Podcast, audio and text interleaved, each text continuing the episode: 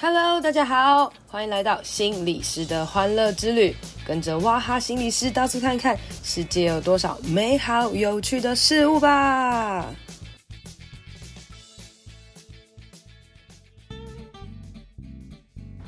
Hello，大家好，欢迎收听心理师的欢乐之旅。呃，前几集呢，我们有聊到呃关于我的一个社工朋友，他创业卖披萨哦。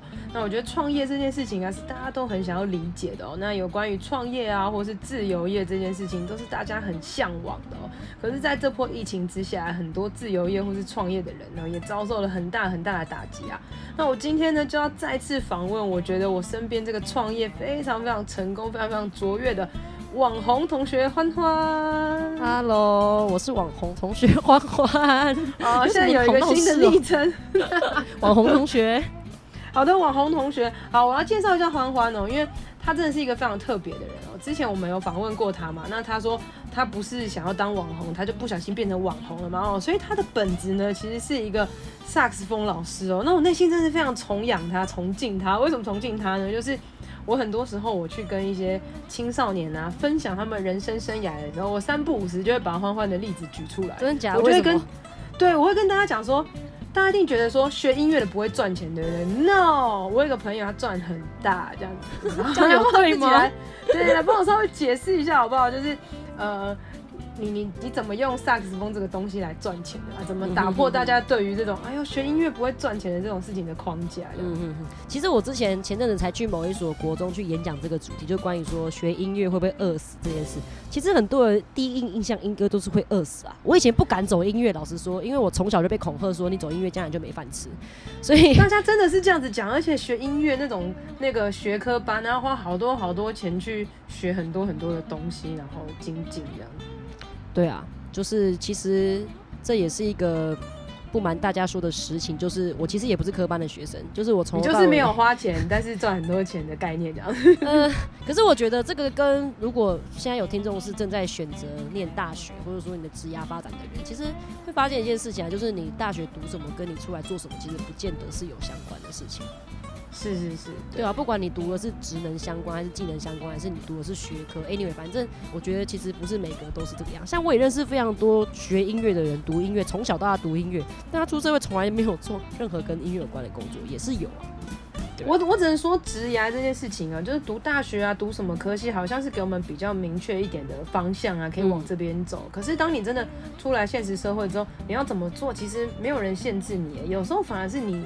限制住你自己，就觉得啊，我好像一定要这样走，可是你却变得没有弹性的这种感觉。没错，因为我大学的时候，我其实读的是气管系，可是我觉得还蛮庆幸的，因为我以前本来就是对人管啊、管理类，还有对行销很有兴趣，所以以至于说我创业出来自己做的时候，我就可以用到很多我以前学过的一些网络上面的知识，就是怎么样去用一些行销的方式去包装我自己。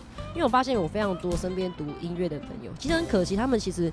技术啊，各方面都非常好，可是可能因为就只会吹乐器，就只会音乐，他其实不太知道怎么把自己推销出去，以至于说，对你很有实力，然后你其实真的很值得被认识，或是很值得成为一位大家要知道的老师，可是就因为不知道怎么把自己行销出去，所以就很辛苦啦。因为大部分音乐系很多出来学生，即便留学回来，很多都是到一般坊间的音乐教室去教课啊。我不知道大家有没有去过音乐教室，我之前只有短暂的待过，反正音乐教室就是非常抠。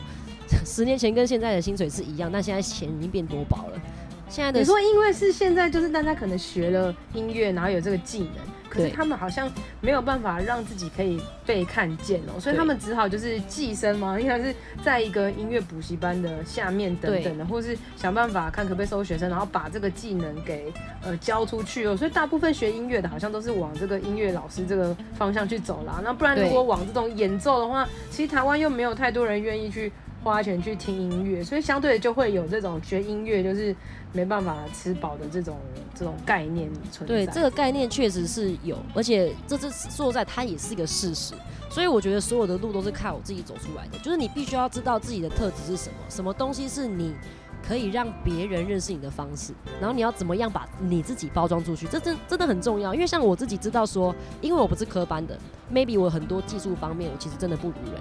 但是我知道我自己强项是什么东西。譬如说，我自己很喜欢教学，不是因为这样可以赚钱而已，是我真的很喜欢跟学生互动，而且我喜欢用比较轻松的方式，因为我一直都觉得学音乐是一件很快乐的事情，我不想要让学生觉得哦学音乐很有压力，所以我尽可能的让我的风格变得非常幽默。所以大家看到我，或者说看到我的教学影片啊，都会发现我的风格在里面，就是会有一个自己的品牌印象在当中。所以我就靠着这样的品牌印象吃天下，这样子。喜欢幽默的人就会找你，先不管你吹得怎么样，但是我真的也不差啦，只是说教学这件事情毕竟是学生跟老师之间互动的方式嘛，对啊。所以我觉得我自己把自己经营的还不错，是我除了让我自己在技术上面有一定的程度，我也让别人可以有很明确的印象，可以记得我是谁。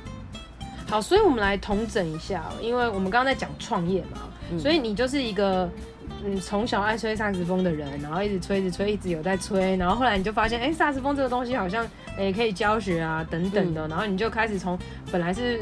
不也不是念科班的啊，然后你就突然的莫名的哎、欸、选择萨克斯风，哎、欸、也许可以做成我的职业，然后就开始去尝试等等的，然后到现在变成好像就是以这个为吃饱饱的的状态啦。对，那我想讲一下，你从从一开始开始讲一期好了，就是你一开始说你在这个。短暂的去过补习班嘛，我相信这个很多人都是学音乐的人，他的第一个尝试的就是先去别人底下做做看嘛。你可以，你可以先想想看，你一开始怎么去的，然后发生什么事，然后到最后你为什么不去了，然后变现在这样。嗯、其实我打从一开始我不是先在补习班，我是一开始就接家教，就是接那种你要跑去道府的那一种，有点像陪练的那种家教。哦，那你怎么接啊？你是在网络上面 po 一些资讯，网络啊，什么？就像以前的家教，国文、英文、数学那种的。对啊，对啊，对啊，所以就很少。嗯所以我就会每天都去翻，因为如果跑出来一定马上被抢走，所以我就一直翻，一直翻，一直翻，有就马上投嘛，马上投这样。哦，你说有人会争说，哎、欸，有没有人要教萨克斯风这样？有啊，会有，但非常少。啊对啊，但是那时候我就开始在 PPT 啊，或者那时候那时候很流行一个东西叫做才艺交换，我不知道，反正就是有一些网站你可以上面投广告啊，奇吉吉，你有用过吗？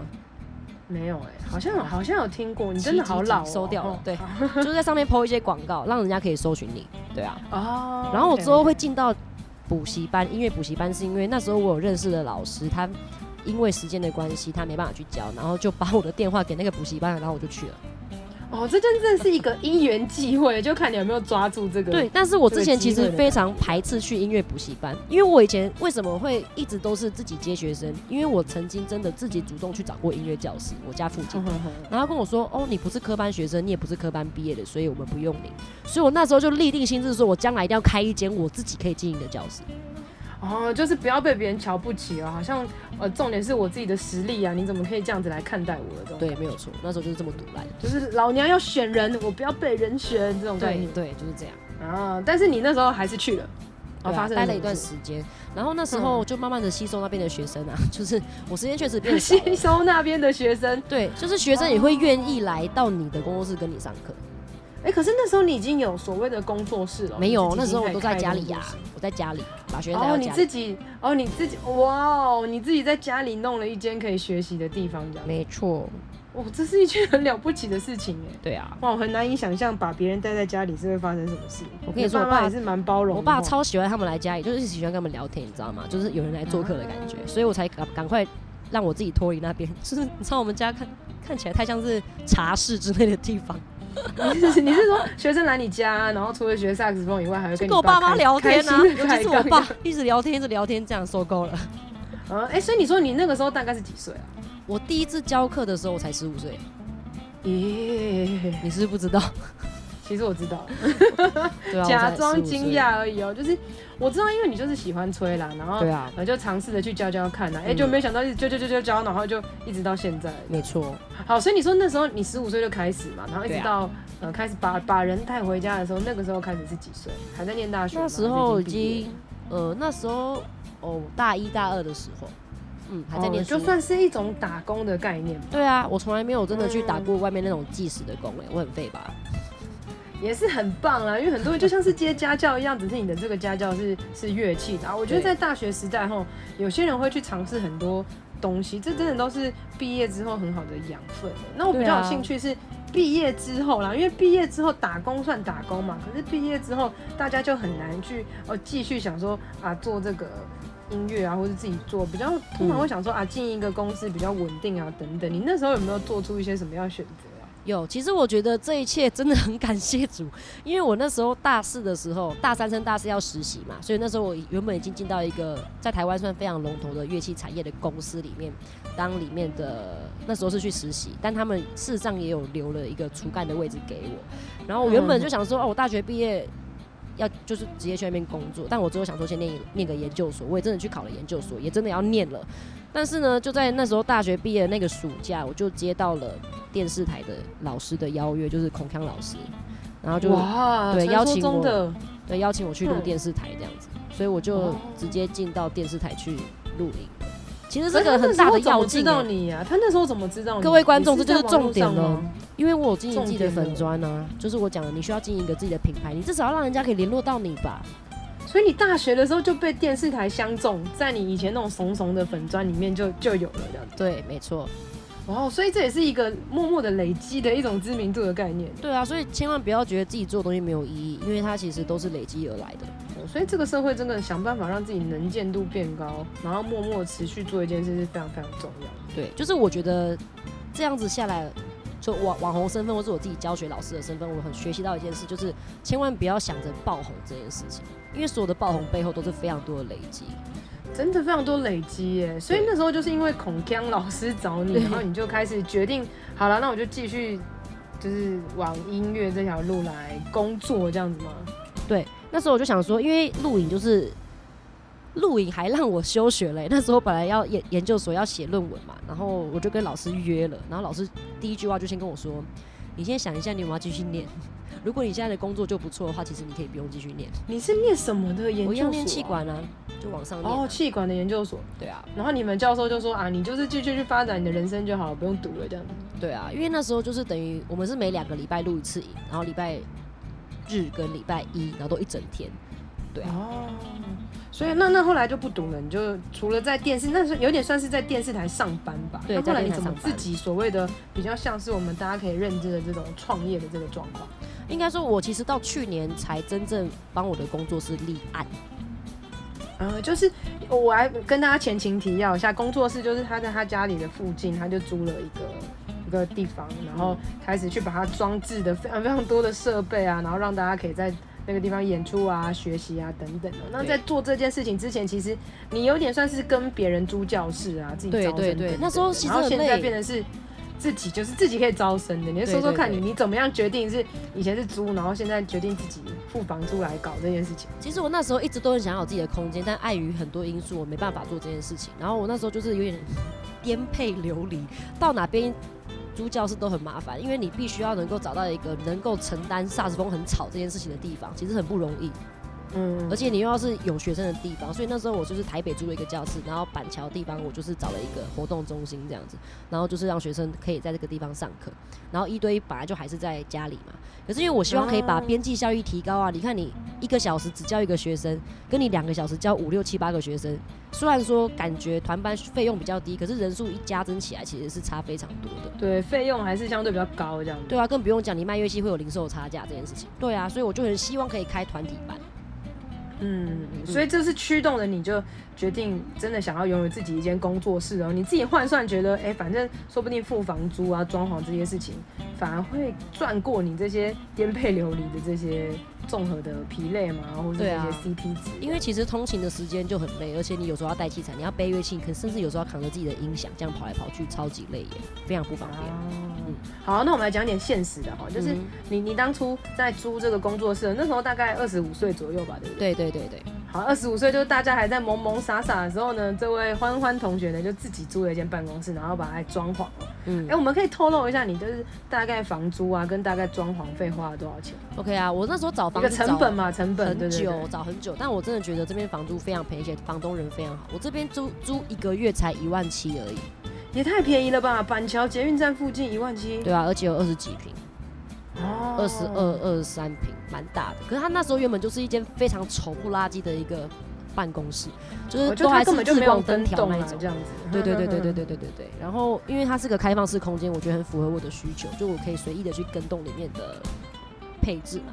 然后我那时候因为要教乐器，所以我必须要做好隔音的部分，所以我花比较多钱的装潢是在隔音的隔音跟吸音的一些设备上面。所以初期音响吧那些的，如果那些先不要算，就初期还没有买一堆有的没有的东西之前，就是简单的需要用到的一些设备跟装潢，那时候大概花三十万。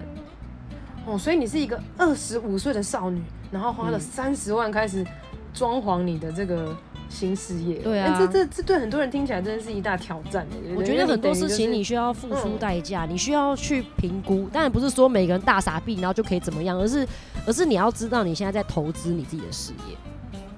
对，所以你那时候你其实是有点算是多角运行吧，譬如说你继续的教课，然后继续的拍影片，然后继续的行销，然后最后把你的工作室成立起来之后，你可以开始很稳定的在里面收学生啊，甚至还可以租借场地等等，你变成是身心更自由的这个状态。虽然要承担房租啊或者什么，但反而这些整个 cover 过去还是那个绰绰有余的这种，超值得的啊。因为那时候我算过啊，你就要去算好，我现在在外面租这些地方，我的场地费这样加起来就多少钱。然后我又要算我中间因为要通勤浪费的时间，不能接学生的时间，扣一扣，其实我还不如舒舒服服在这个地方。对啊，但重点是因为你有源源不绝的客源吧，或者说你真的有觉得你的行销其实是有有成功的，保证你一直会有收入进来，才让你呃也敢做这件事情。我觉得创业是很需要信心的，我觉得可能因为我自己信仰的关系吧，从小。我其实没有特别，我觉得我没有比别人特别用力的去想办法招生，我就是我就是做我觉得我可以做的事情，而且我觉得有一件很特别的事情，就是你知道学生其实是会有汰换潮的，因为不会有个学生学一辈子，你懂吗？就是他可能学个有的有的人觉得学半年就够了，有的人学一年，有的人学三年，反正每个人学生都会有一个他的生命周期，所以每一次学生要结束的时候，说在因为我们是自由业啊，我们是论件计酬的，所以如果今天少一个学生，其实一个月可能就会少很多钱。对，我懂那个状态。对，因为你也是。对，所以那时候我就很，我就很容易会因为这样有点担心。可是我觉得，因为因为我我是个，就是我很我很信靠我自己的信仰，我很信靠神。然后我觉得我每次只要感觉到缺乏的时候，就很神奇。我常常比如说，可能今天掉了一个学生，明天又掉了一个学生，但周末可能突然间又给我多两个学生、三个学生，就我也没干嘛，就突然间会有人主动联系我说他要来上课。我觉得这件事情真的很有感，因为其实我也是这个状态，因为我是农夫型的嘛，我们就是有，对，我们就是有工作有钱，有工作才有钱哦。那你比较特别是你是让大家来你这边，那我真的都是等待等待 case 来啦。那呃我自己。目前为止，我是没有做太多像你所谓主动出击这件事情。那我就是等别人来约。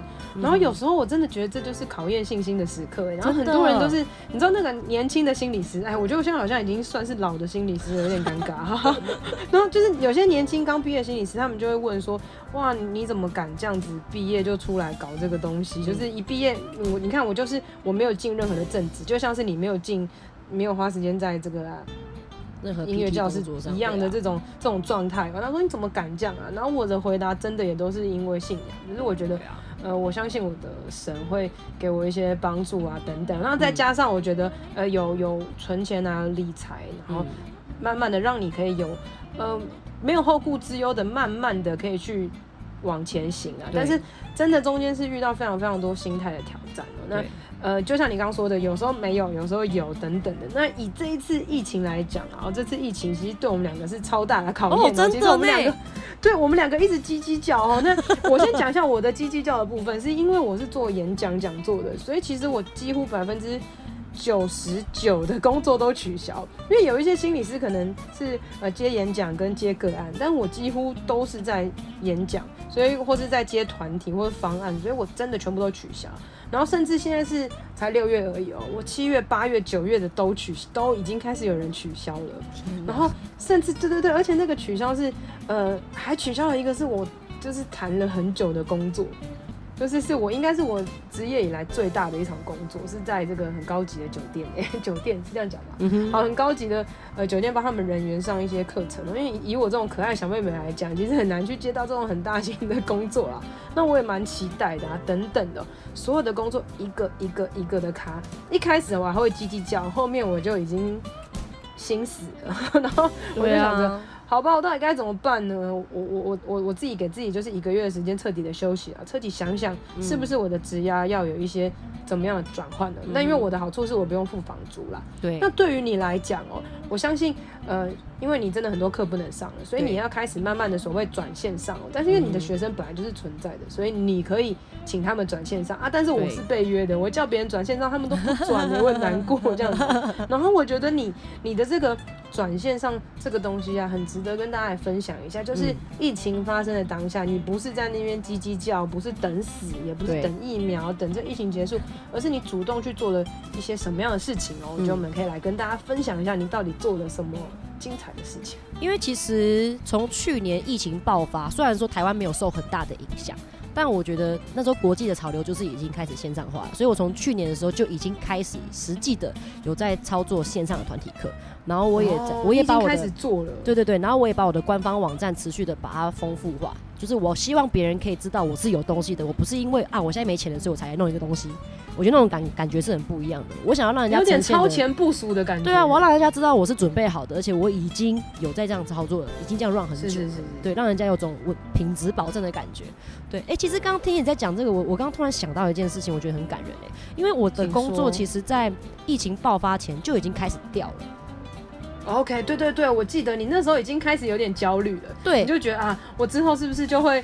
呃，缺很多钱啊，那我要开始省吃俭用啊，等等的。对，而且是很开始转型的契机哎，对对对。对，因为那时候疫情根本就还没来哦，就是疫情大概爆发前两个礼拜吧，然后就是学生陆续有一些可能要，因为在暑假就是要回家或干嘛，所以他们就都跟我说下一期没有要学什么，就突然间掉非常多学生，我大概缺会少到一个月少两三万这么多。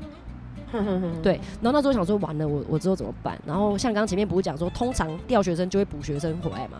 结果没有，这次是滑坡，今天调，明天调，后天调，下礼拜也调，就是没有要停下来的意思。那我就想说，我是我是被上帝撇弃了吗？怎么会这样子？我就很担心，所以我就想说，好，没关系，那现在可能转线上的契机，所以我就想办法去做这样的改变。但是你知道最近发生多神奇的事情吗？我自从转线上之后，因为转线上，所以我开始多了国外的学生。哇，我超酷的哎！嗯，然后也因为转线上，你真的是超级超前部署，超级啊！你突然学生降下，然后你开始有点意识到，哎、欸，也许我开始要把线上做的更多了。对。然后等你东西都做好、预备好了，哎、欸，疫情就来了。没错，这种感觉。而且因为之前实在太忙了，了之前太忙，我很久没有更新我自己 YouTube 上面的内容。然后我想说，我现在闲闲的，我就应该多做一点。嗯、但也因为我密集的去曝光，所以最近就很神奇。因为我在网络上会分享一些乐谱嘛，然后我想说，啊、那不如加减赚，我就来卖谱好了。我真的开始说我要卖谱的时候，就开始很多人跟我买谱哎、欸。你知道这种事情，想什么就有什么。对啊，这是什么心想事成的梦想？对，这就算了。然后我前几个礼拜不是才刚想说我来卖谱好了，结果就今天，就是今天此时此刻，前几个小时，我们台湾一个很大的谱商就打电话联络我说要跟我合作做之后的乐谱。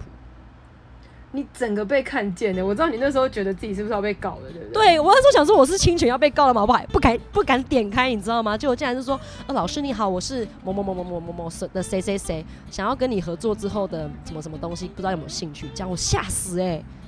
真的，你知道吗？从哎、欸，我真的可以理解你这种 amazing 吓死的感觉，因为很多时候有些工作寄信给我，我都会觉得说，哇天哪，这这到底怎么会那么神奇，会发生这件事情？真的，所以很多时候。呃，我我我我们都基督徒嘛，我们教会的牧师一直不断强调，就是别乱哭，别乱叫，也不要乱叫，别乱哭，别乱，对对，你不要乱哭，不要乱叫，反正当你你把你的本分，把你该做的事好好做好的时候，你的你的天赋就会加添力量给你，心想事成这件事，噗噗噗就爆出来了。对啊，你看前几前几个上个月我还觉得啊完蛋滑坡回不来了，结果突然一个大反弹呢、我真的吓死哎、而且我觉得最棒的是，我觉得可能是因为我愿意摆上吧，因为。其实说实在，虽然刚刚讲创业，我好像需要花很多时间在我的事业上。其实，我觉得我反而花比较多时间在经营我的团契上，跟我自己的信仰生活。对，就是你，就是你花了很多，对你花了很多时间。你不是只有在工作，你不是只有在赚钱，你人生还有一些重心是在呃教会啊信仰上面。对，我觉得我记得我那时候常常鼓励你，就说好啦，没有钱没关系啊，反正那你就多了时间可以做教会的事情。对，你就尽量去做啦，反正。嗯，这个时间，这个钱呐、啊，反正也许神都帮你安排好了，你就就是做那些你开心做的事情就好。对，然后你那时候就经营了你的现在的团契啊，他甚至也帮助了很多人。嗯、没有错，没有错。然后我觉得就是这个大反弹，我觉得很感恩啦，因为你要想哦，如果我之前持续的是用，就是用实体是实体的方式去教学生，我其实不会有更大的边际效益，而且我也没办法空更多时间出来。但你看现在有线上化了，嗯、而且我现在还有线上团班，线上团班就不会有人数限制，你知道这是个多恐怖的边际效益吗？我本来可能实体课，实体课你一般如果有十个人，你耳朵都已经快炸掉，可是我现在一般可能可以有二十个人，因为他们都在自己家里，会不会很吵啊？他们在自己家里，我根本听不到，超开心的。哇，超棒的！所以我觉得以以创业这件事情来讲啊，就是，呃，大家其实都会想着到底要怎么把东西变成钱啦。我觉得我现你现在认真问我，其实我也不知道我该怎么做。真的。然后其实各行各业都有它的困难之处啦。那我们今天听到你哦、喔，这个音乐的创业，我们就觉得哇，原来真的可以这样。譬如说可以教乐器，然后可以卖谱，好多好多路可以走。是的。那我的行业可以怎么走呢？其实我不知道。餐饮业可以怎么走？录 podcast 啊。其实到底可以怎么走，我们都不知道。但我觉得唯一一个很重要的事情就是，你不可以停着不动。对。所以停着不动就是说啊，教教教，一直抱怨，一直甚至你知道网络霸凌，你做很多事情，你停你你停止不动，真的没有人可以拉着你。但是当你去动起来的时候。嗯，你不知道会发生什么事，但也许你那个动起来是在为了你未来的某一些你不知道的事情所预备哦。嗯，像我这样子啦，对，你知道我真的是没有什么，但是我我对我来讲，OK，maybe、okay, 录 podcast 有它的。呃，未来可能会有什么事情，那或者是我很认真的去学习很多新的课程啊，我就 po FB 啊等等的，其实这些都是所谓的免费资源啊。嗯，那这些免费资源到底怎么换成现金呢？这可能是也是我需要去学习或去思考的事情。那我觉得至少我有在前进哦。那这对一个所谓自由业的人来讲，也是一种自我价值或是一种心态提升嘛。就是我知道我自己不是一个没有在动的人。没错，自由业真的非常需要自律跟主动。真的，那最后呢，我们来做一个很简单的结尾啊，我们就给呃，你身为一个不到三十岁嘛，哈，就勇敢创业，看起来很顺遂的一个人，然后那呃，你给大家一句鼓励的话吧，对于创业的人，你想要跟他们说一些什么呢？嗯，我觉得对于创业两件事情，第一个就是不要等机会来才把握，是要自己去创造机会，这是第一件事情。然后第二件事情是不要去害怕改变，因为很多时候改变才有办法带来新的创造的机会。嗯，好，那我这边做了一个结尾哦，就是不要对别人羡慕、嫉妒、恨，是你的就是你的了，好不好？那些成功的人都是你的典范，嗯，然后你就是朝着有些成功人的地方迈进，有一天你也会成功，你会拥有属于你自己的成功啦。哇，我们的 ending 非常的棒，那我们今天的节目就到这边喽，让我们一起跟大家说拜拜。拜拜。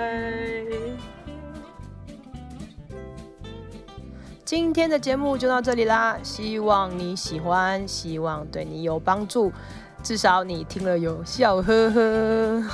好啦，如果你喜欢我的话，记得在 Apple Podcast 给我五星评价，还有一些回馈哦。然后也可以到我的粉砖 FB 和 IG 心理师的欢乐之旅按赞、追踪、留言跟我互动哦。你的支持会是我最大的鼓励，谢谢大家，拜拜。